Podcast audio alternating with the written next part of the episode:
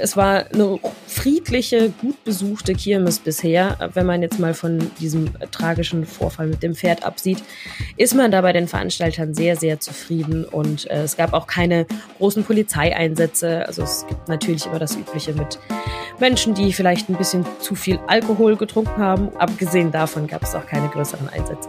Ein umstrittener Partysong, ein tragischer Zwischenfall, aber ausgelassene Stimmung. Das erste Wochenende auf der Düsseldorfer Rheinkirmes ist Gesprächsthema, auch hier bei uns. Bonn Aufwacher. News aus Bonn und der Region, NRW und dem Rest der Welt. Hallo und herzlich willkommen in einer neuen Arbeitswoche. Ich bin Michael Höhing und natürlich sind wir jeden Morgen auch in dieser Woche ab 5 Uhr mit spannenden Geschichten und Hintergrundinfos für euch da. Wir haben den 18. Juli und so manch einer schaut vielleicht schon in den Kalender und hofft, dass es bald soweit ist und das neues Gehalt kommt. Alles wird teurer und wir geben gleich Tipps, wie man im Haushalt Geld sparen kann. Doch zunächst die Nachrichten aus Bonn und der Region. Die Zahl der Unfälle mit E-Bikes ist in Bonn in den vergangenen Jahren drastisch gestiegen. Vor acht Jahren registrierte die Polizei noch 22, im vergangenen Jahr waren es 151. So ist die Zahl der Schwerverletzten bei Pedelec-Unfällen im Zeitraum 2014 bis 2021 ebenfalls gestiegen, von jährlich vier auf jetzt 31. Dagegen ist die Zahl der verunglückten Fahrradfahrer generell gesunken.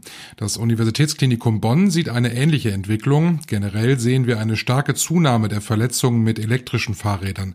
Das sagt Christian Welle, Sektionsleitung Unfallchirurgie. Meistens müssen ihm zufolge Verletzungen an Händen und Unterarmen behandelt werden, aber auch viele schwere Kopfverletzungen. Bei Beteiligung von Pkw oder Lkw komme es auch zu lebensgefährlichen Verletzungen.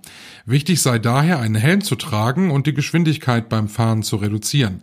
Der Allgemeine Deutsche Fahrradclub bietet zudem regelmäßig Fahr- und Bremstrainings an. Im Rhein bei Bonn ist in diesen Tagen wieder ein besonderes Phänomen zu beobachten. Nahe des Rheinufers sprudelt es an einer Stelle. Es handelt sich jedoch nicht um eine neue Rheinquelle oder um ein Unterwassergeysir. Das Rätsels Lösung ist die alltägliche Natur. An der beschriebenen Stelle, etwa auf Höhe des Kamea Hotels, befindet sich der Ablauf der Kläranlage Bad Godesberg, wie die Stadt Bonn erläutert. Auch das Wasser- und Schifffahrtsamt in Duisburg bestätigen, dass für die Wasserstraße zuständig ist, dass auf den Fotos die Stelle eines Auslasses zu sehen sei. Schmutzwasser wird an der Stelle nicht in den Rhein geleitet, sagt eine Pressesprecherin. Bevor Wasser auf diese Weise in den Fluss geleitet wird, wird es noch gereinigt, sagt sie. Die Wassereinleitung der Stadt Bonn sei auf Karten verzeichnet und genehmigt. Trotzdem ranken sich um diese Strudel immer wieder allerhand Spekulationen. Vor Jahren sei sogar einmal eine Wahlsichtung von Bürgern vermutet worden, heißt es von der Behörde. Eine Gefahr für die Schifffahrt stelle das blubbernde Wasser aber nicht dar. Auch für die Umwelt bestehe keine Gefahr. Das Wasser sei geklärt und habe Umgebungstemperatur. Rheinbach ist am Wochenende wieder zum Mekka liebevoll gepflegter automobiler Schönheiten aus vergangenen Jahrzehnten sowie der Musik und des Lebensgefühls der 50er und 60er geworden. Nach zwei Jahren Corona-Pause fanden zum 15. Mal die Rheinbach Classics statt. Am Samstag sind etwa 104 Oldtimer zur Rallye gestartet. Diese führte die Fahrer auf rund 200 Kilometern durch die Region. Im Anschluss waren weitere mehr als 100 nostalgische Fahrzeuge mit zwei, drei, vier oder mehr Rädern in der Innenstadt unterwegs. Beim verkaufsoffenen Sonntag war die Innenstadt voller Menschen. Die über die Innenstadt verteilten Bands sorgten mit ihrer Live-Musik für gute Laune. Sprechen wir jetzt über die Rheinkirmes, die größte Kirmes am Rhein. Schon in den vergangenen Monaten gab es viel zu erzählen.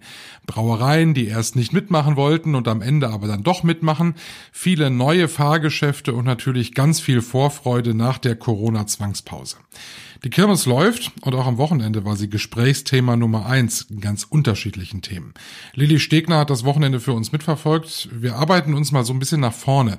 Von Freitag, Start der Kirmes, bis gestern zum Sonntag. Und gerade der Start, der war deutschlandweit schon Thema, denn Laila, dieser umstrittene Partysong, er lief am Freitag. Es gab vorher Diskussionen, ähm, erst Verbot, dann doch nicht Verbot, dann hieß es, es wird in den Schützenfestzelten nicht gespielt, in den anderen ähm, Zelten und bei den anderen Betreibern hatte man gebeten, es nicht zu spielen. Letzten Endes lief es doch. das an mehreren Stellen. Aber wie es hieß, zumindest im Schützenzelt, äh, in einer Version, in der die expliziten Stellen in dem Text äh, quasi nicht gesungen wurden, sondern eine etwas instrumentalere Version, was jetzt wahrscheinlich auch ein bisschen hinfällig ist, wenn das die ganze Crowd dann mitsingt. Und ähm, das ist ja nun mal bei diesem Lied wahrscheinlich auch durch diese ganze Aufregung definitiv so gekommen, dass jetzt fast jeder diesen Text kennt. Es ist ja Wahnsinn gewesen am Samstag. Es war deutschlandweit in der Presse, dass, dass der DJ das in Düsseldorf gespielt hat, obwohl es da vorher diese Diskussion gab. Äh, weißt, weißt du, ob es da noch ein Nachspiel gibt oder ist da eigentlich alles im grünen Bereich? Ich glaube, Marc Pesch selbst hatte, hatte gepostet, das war alles genauso abgesprochen. Genau, also das hatte ich auch gesehen. Ähm, ich glaube, ich kann mir nicht vorstellen, dass es da ein großes Nachspiel gibt. Also, ähm, aber naja, man weiß es nicht. Ich hätte auch vorher nicht gedacht, dass diese ganze Diskussion so hochkocht, von daher. Mal sehen. Jetzt haben wir, jetzt haben wir uns Samstag dann beruhigt. Äh, Laila lief, okay, konnten wir einen Haken hintermachen. Dann gab es dann aber tatsächlich einen traurigen Zwischenfall, nämlich bei einem Schützenumzug. Man muss ja mal dazu sagen, die Rheinkirmes ist ja nicht nur ein, großer Rummel, eine große Kirmes, sondern eben auch ein Schützenfest. Ähm, und da gab es einen traurigen Zwischenfall.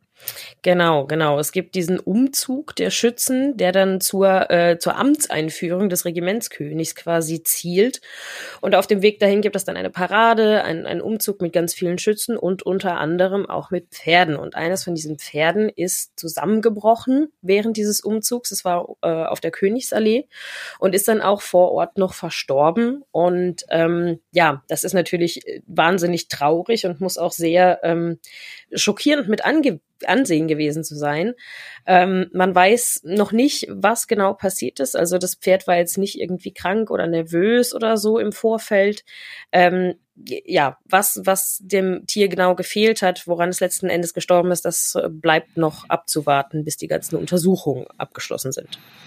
Das war jetzt natürlich ein großer Schock und man muss dazu sagen, das gehört in Düsseldorf äh, so wie in vielen anderen Städten im Rheinland ja auch dazu, dass da Pferde äh, dabei sind. Da äh, streitet man sich eigentlich äh, immer wieder äh, drüber. Die Schützen in Düsseldorf, die haben dann an diesem Wochenende dann aber aus diesem tragischen Vorfall vom Samstag dann auch erstmal eine Konsequenz zumindestens für diese Schützen festgezogen. Genau, also äh, man erinnert sich ja, und es gab schon oft bei ähnlichen Veranstaltungen, das ist ja gerade auch im Karneval und bei Schützenfesten, wie du schon gesagt hast, Ding. Und 2018 gab es extra strengere Regeln für den Einsatz von Pferden bei solchen Umzügen. Also es gibt da wahnsinnig viele Sicherheitsvorkehrungen, sehr viele Regeln, die beachtet werden müssen. Und es ist zum Beispiel auch so, dass äh, bevor die dann loslaufen, das Veterinäramt, sprich Tierärzte, die Tiere noch begutachten. Und da sah auch nach Aussage der Schützen alles gut aus.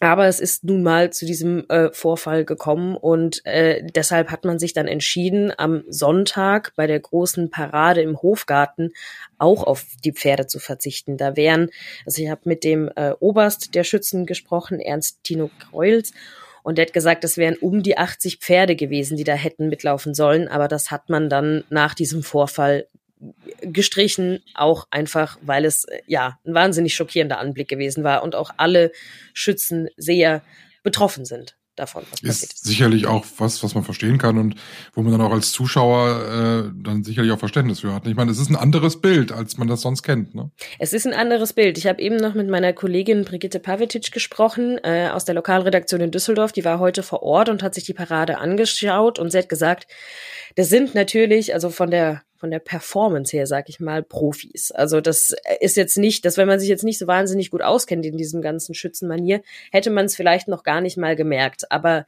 jeder, der weiß, wie das eigentlich aussieht, der merkt schon, dass die, die Imposanz dieser Tiere auch einfach fehlt. Und ähm, ja, ich meine, die Diskussionen sind keine neuen. Peter hat sich heute auch nochmal, äh, die Tierrechtsorganisation Peter hat sich heute auch nochmal zu Wort gemeldet und hat äh, gefordert, solche Einsätze von Pferden komplett zu unterlassen. Und die wollen sogar äh, juristische Schritte prüfen, je nachdem, was jetzt äh, bei den Untersuchungen rauskommt. Ne? Genau, genau. Also das stand in der Pressemitteilung, dass sie gebeten haben, zumindest für morgen mal auf den Einsatz von Pferden zu verzichten. So ist es ja jetzt auch gekommen. Und je nachdem, was rauskommt, woran dieses Tier verstorben ist, wollen sie gegebenenfalls auch rechtliche Schritte einleiten. Also tragischer Vorfall ähm, am Rande der Reimkirmes beim Schützenfest. Schauen wir nochmal so generell auf die Veranstaltung. Ich meine, man hätte sich als Veranstalter kein besseres Wochenende eigentlich aussuchen können. Wir sind noch nicht in der Hitzewelle. Es war traumhaftes Wetter und ich nehme an, der Veranstalter ist zufrieden. Absolut, absolut. Also die Besucherzahlen waren gut, äh, wenn sie so bleiben. Äh, wie du sagst, die Hitzewelle kommt. Wer weiß, ob das vielleicht ein bisschen die Zahlen drückt. Aber es hieß, wenn es so bleibt, dann steuern wir auf einen neuen Besucherrekord zu. Also es war eine friedliche, gut besuchte Kirmes bisher. Wenn man jetzt mal von diesem äh, tragischen Vorfall mit dem Pferd absieht, ist man da bei den Veranstaltern sehr, sehr zufrieden. Und äh, es gab auch keine großen Polizeieinsätze. Also es gibt natürlich immer das Übliche mit Menschen, die vielleicht ein bisschen zu viel Alkohol getrunken haben oder vielleicht ein bisschen zu wenig Wasser über den Tag. Aber abgesehen davon gab es auch keine größeren Einsätze. Warst du auch auf der Kirmes? Ich war am Freitag da, ja, tatsächlich. Ich äh, liebe Fahrgeschäfte fahren und habe mich äh, durchschütteln lassen in allen Dimensionen. und hast Laila mitgesungen. Das nicht. äh, nachdem, nach dieser Woche konnte ich es nicht mehr hören, aber. aber dann, herzlichen Dank, dass du uns berichtet hast. Und äh, eine Woche geht die Kirmes noch. Großes, äh, ähm, großer Menschenauflauf wird es sicherlich spätestens zum Feuerwerk nochmal geben. Das ist ja erfahrungsgemäß dann auch nochmal ein Anziehungspunkt für alle. Absolut, absolut. Dankeschön, Lilly. Ja, danke dir. Mehr Infos zur Rheinkirmes und viele Fotos auch vom ersten Wochenende findet ihr auf RP Online. Den Link habe ich euch in die Shownotes gepackt. Da findet ihr übrigens auch Tipps zum Geldsparen im Haushalt. Das ist jetzt unser Thema. Bis vor kurzem habe ich persönlich von den gestiegenen Preisen im Supermarkt zum Beispiel ehrlich gesagt gar nicht so viel mitbekommen. Irgendwie liege ich bei einem Wocheneinkauf immer so bei 80 bis 100 Euro. Das ist immer so der Schnitt. Jetzt am Wochenende, da ist es mir aber dann doch aufgefallen, zum Beispiel mein Sprudelwasser, das ich immer kaufe, das war plötzlich ein Euro teurer als sonst. Und ich kaufe es halt wirklich, wie gesagt, schon sehr lange. Und äh, das hat mich tatsächlich ein bisschen irritiert.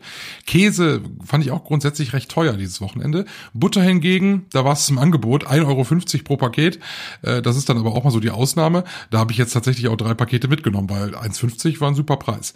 Wenn man mehr ausgibt, als man reinbekommt, dann muss man sparen. Und Tipps dazu hat jetzt Jana Marquardt. Hallo Jana. Hallo. Im Haushalt fallen viele Kosten an und äh, ich persönlich weiß das auch nicht, wie viel Sparpotenzial ich da eigentlich habe. Gibt es irgendeine Möglichkeit, das rauszukriegen? Ja, und zwar ist die einfachste Lösung eigentlich, dass du einfach ein Haushaltsbuch führst. Das klingt so etwas angestaubt, ist aber tatsächlich sehr effektiv.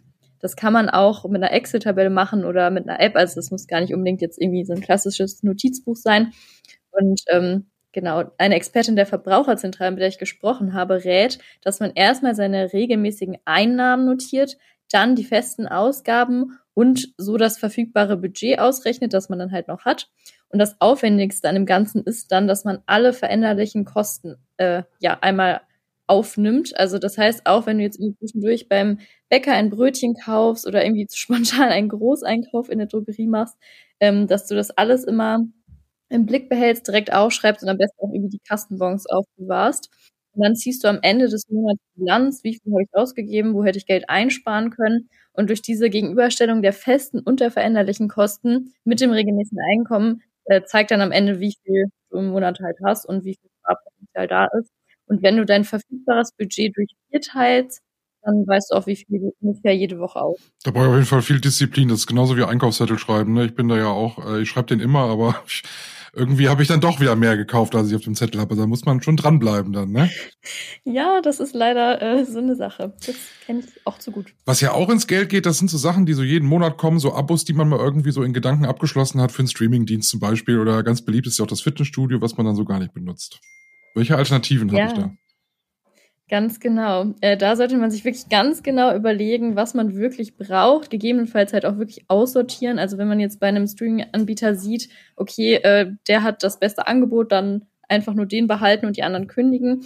Und ähm, zum Fitnessstudio gibt's ja auch ja wirklich kostenlose Alternativen. Also man könnte joggen gehen, man kann im Internet ganz viele kostenlose Kurse sich anschauen oder YouTube-Videos oder Training mit eigenem Körpergewicht etablieren.